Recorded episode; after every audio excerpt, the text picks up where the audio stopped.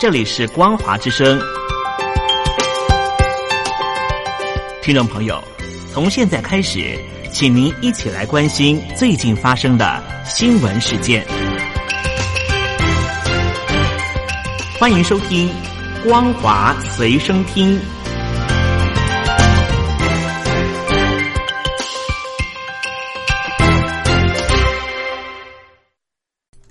听众朋友，你好，欢迎收听本节的光华随身听，我是老谷。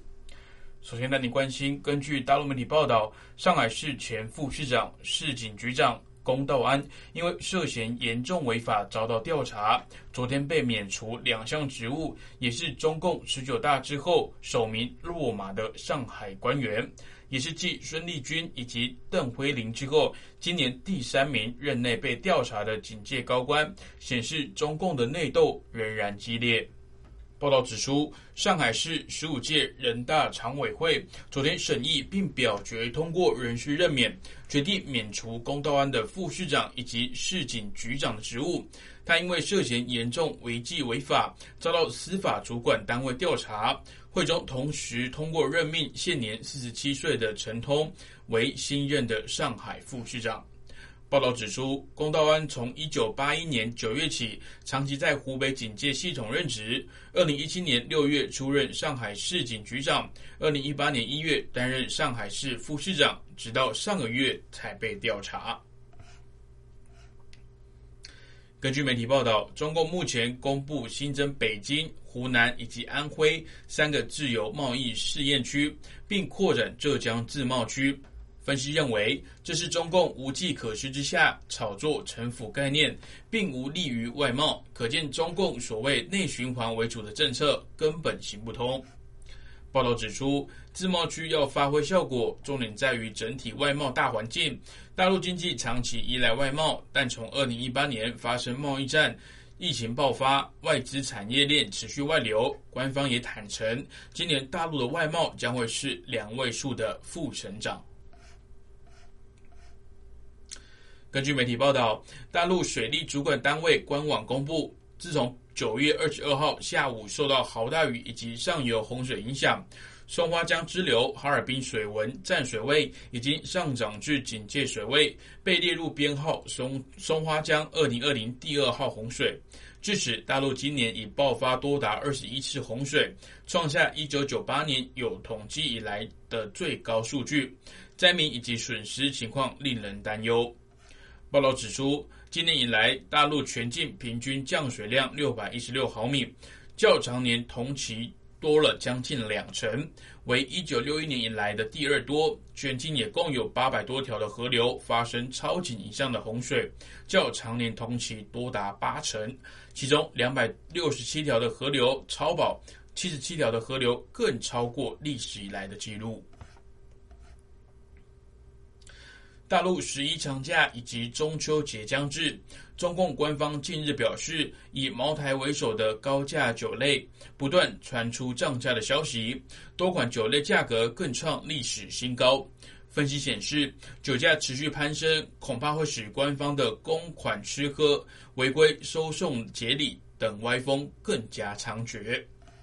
报道指出，今年一到七月。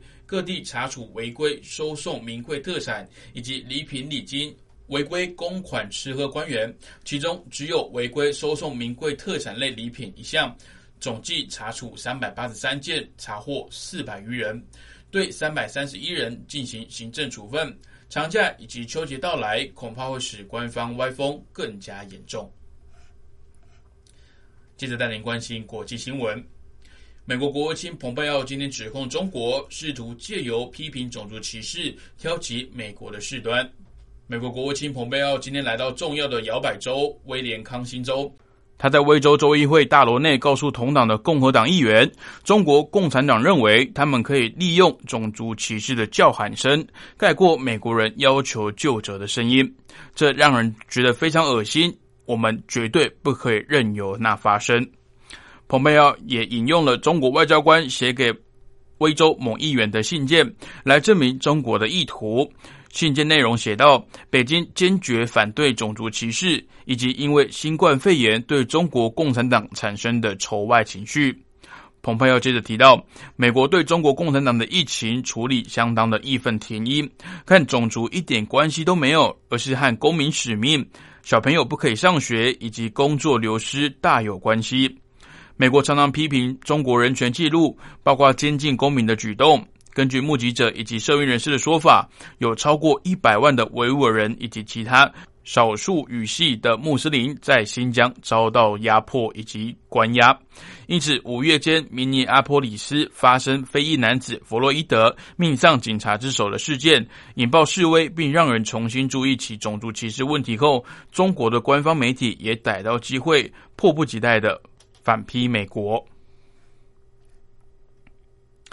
日本首相菅义伟今天与韩国总统文在寅进行首次的电话会谈。菅义伟在会中提到，为了因应北韩等问题，日韩合作相当的重要。根据日本媒体报道，菅义伟以及文在寅的电话会谈是由韩国方面提出，在日本时间上午十一点进行，大约二十分钟。会谈后，金英伟受访时表示，文在寅对他出任首相表达祝贺。他也表达针对新冠肺炎等各种问题，希望能跟韩国携手合作。金英伟表示，日韩两国对彼此而言都是非常重要的邻国，以北韩问题为首，日韩、美日韩的合作都是很重要的。菅义伟也提及造成目前日韩关系紧张的征用工等问题。他对文在寅表示，目前两国间紧绷的关系不能放置不管。他希望以今天的会谈为基础，面对各种问题将贯彻日本一贯的立场，往后也将要求韩国能有适当的对应。美国总统川普今天表示，不愿意保证，如果他在今年十一月三号的总统大选败给民主党的对手拜登，他将会和平的转移政权。川普今天在记者会上回答是否保证能和平的转移政权的问题时，他表示：“我们必须看看接下来会发生什么事。大家都很清楚，我一直反对邮寄选票，邮寄选票根本是场灾难。新冠肺炎疫情期间。”民主党人鼓励选民邮寄投票，川普担忧此举有舞弊的嫌疑，在选举还没有登场前不断的放话，试图让选民质疑选举的合法性。根据美国媒体报道，近一个月以来，川普无论是透过推文或是公开批评邮寄投票的做法。一直敦促选民不要在十一月大选透过邮寄的方式来投票。然而，在疫情期间，大多数的州都鼓励邮寄投票，以保护选民的安全。本身也使用邮寄投票的川普，试图区别佛州等自动寄出邮票选票给所有登记选民的州，以及只有向提出要求的选民寄送邮票选票的州。川普在毫无证据的状况下声称，广泛的邮寄投票将会导致大规模的舞弊。然而，按照惯例，将选票邮寄给所有的选民的五个州都不曾出现重大的舞弊情势。川普今天似乎在暗示，如果各州排除自动寄出邮寄选票，就不会有舞弊或是和平转移政权的疑虑。而拜登的证言今天则表示，这场选举将会由美国人来决定结果，美国政府完全有办法把违反者给送出白宫。好了，以上是本节光华学生听的内容，感谢您的收听，也祝您有顺心的一天，再会。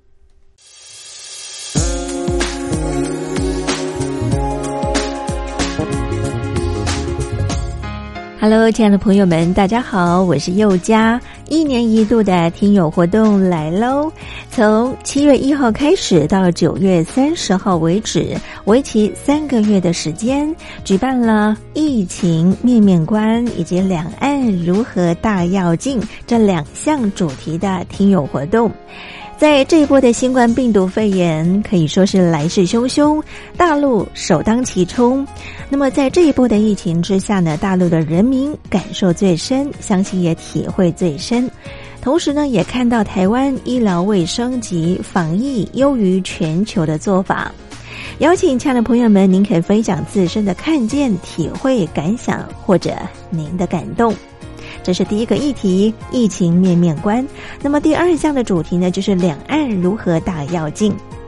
提到两岸的议题呢，一直是政府跟民间啊最关心的话题了。两岸未来如何发展？如何定位？如何大跃进？非常欢迎亲爱的朋友，您可以来信抒发您的感想。只要来信分享集满五封不同的信件内容，就可以参加抽奖活动哦。我们在这次活动里面呢，佑家也准备了非常非常优质的台湾有机的茶叶。像现在呢，要喝到无毒健康的有机茶呢，是非常不容易的。所以呢，佑家希望能够将好东西和好朋友分享。